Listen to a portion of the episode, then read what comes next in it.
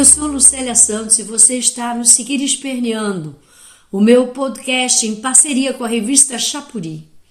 Neste episódio, leilão 5G e inclusão digital, eu falo de um tema que cala fundo nessa minha jornada de resistência. Ao pensar em tecnologia de ponta e sistemas eficientes de comunicação, deveríamos pensar em benefícios para o conjunto da sociedade não para um grupo privilegiado de seres humanos.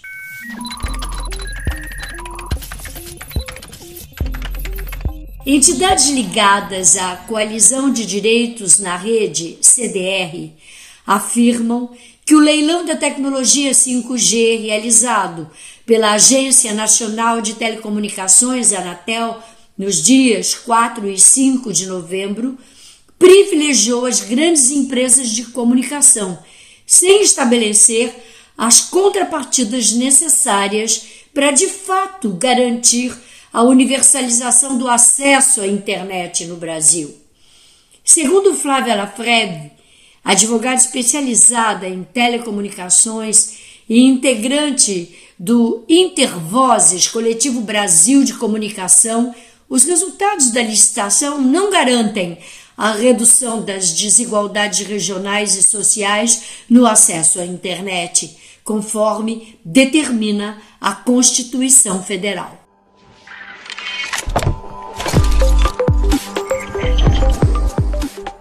Eu sou Duda Meirelles e estou aqui com a Lucélia para refletir sobre os impactos do leilão 5G na democratização do acesso à internet no Brasil. O leilão 5G durou dois dias e gerou 47 bilhões de reais, três a menos do que os 50 bilhões esperados. Segundo o governo, o leilão foi realizado para alavancar negócios e democratizar o acesso à internet no país. O leilão vendeu 85% dos lotes, com a promessa de implantar no Brasil uma internet de quinta geração para milhões de brasileiros e brasileiras, a uma velocidade até 20 vezes maior, não de uma só vez, mas ao longo dos anos. Para coalização de direitos na rede, o leilão da Anatel desrespeitou os princípios do Marco Civil da Internet, garantido com a aprovação da Lei 12.965, promulgada pela presidenta Dilma em 2014. A Lei 12.965 criou as condições para universalizar oportunidades e direitos, garantindo a conectividade, o acesso equitativo e de qualidade para toda a população brasileira, especialmente para nossas crianças e jovens. Era a resposta de um governo democrático popular a uma demanda urgente.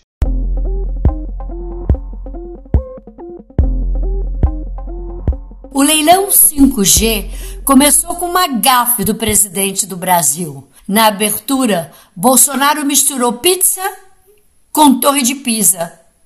Ao comentar um episódio ocorrido em seu passeio pela Itália durante o G20.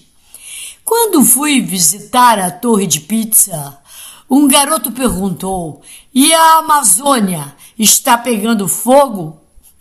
O presidente, obviamente, se referia à Torre de Pisa, um dos monumentos mais famosos do mundo.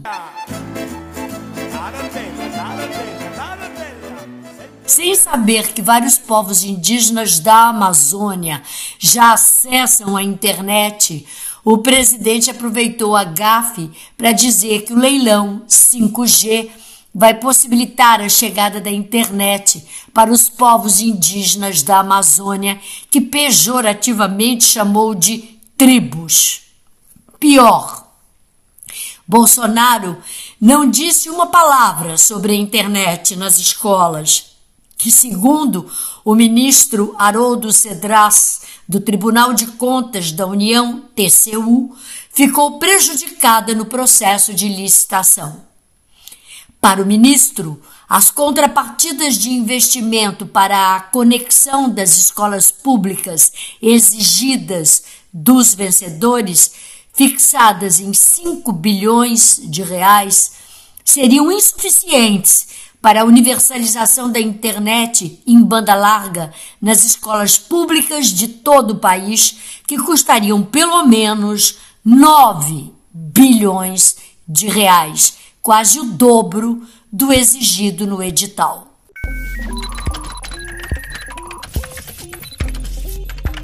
Segundo a pesquisa TIC Kids Brasil 2018, 4,8 milhões de crianças e adolescentes entre 9 e 17 anos vivem em domicílios sem acesso à rede no Brasil, e 1,4 milhão de crianças e adolescentes não acessam a internet na escola, sendo um dos locais em que reportaram ter acessado a rede em menores proporções, 33%.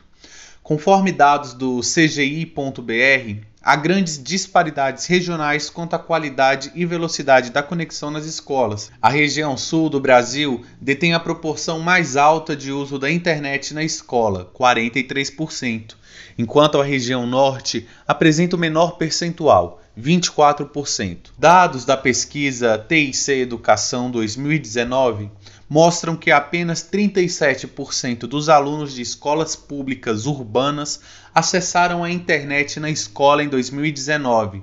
Em 26% dessas escolas não havia nenhum computador disponível para uso em atividades educacionais. Nas escolas rurais, a falta de infraestrutura de conexão é de 51%. Segundo informações do CGI.br, em 2019, 74% dos professores de escolas públicas urbanas e 39% dos responsáveis por escolas rurais afirmaram que a presença de equipamentos obsoletos e ultrapassados nas escolas dificultam muito o uso das tecnologias digitais com os alunos. Estudos recentes indicam que esse quadro se agravou em 2020 e 2021 durante a pandemia do coronavírus. A pesquisa TIC Covid-19, divulgada recentemente pelo IBGE, mostra que 36% dos usuários de internet com 16 anos ou mais que frequentam escola ou universidade tiveram dificuldades para acompanhar as aulas por falta ou por baixa qualidade de conexão.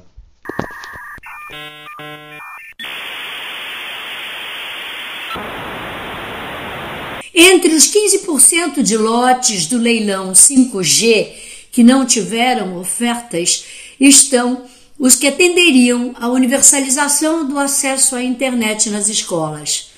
Os lotes desertos deixam nossas crianças, adolescentes e jovens fora da inclusão digital.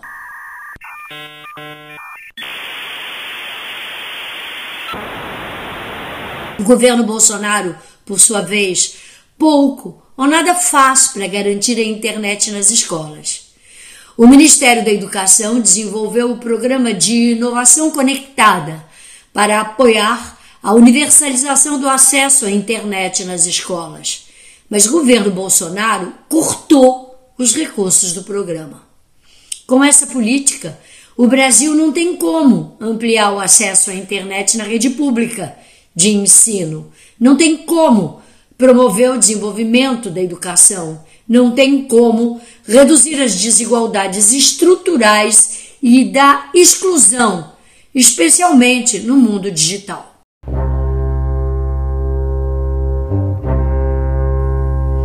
Em algum momento, o Brasil vai ter que garantir a liberdade de expressão, acesso à informação e participação o direito à educação, à cultura e ao lazer, e direito à convivência familiar e comunitária, os quais nos termos do artigo 227 da Constituição Federal. Era fácil fazer o que a elite carcomida do nosso país não topa: cumprir as regras do acesso democrático à internet e à informação, para que nossas crianças e nossa juventude deixem de ter o seu futuro podado. Para elas, a vida não pode ser um game do capital. Precisa ser muito mais que isso.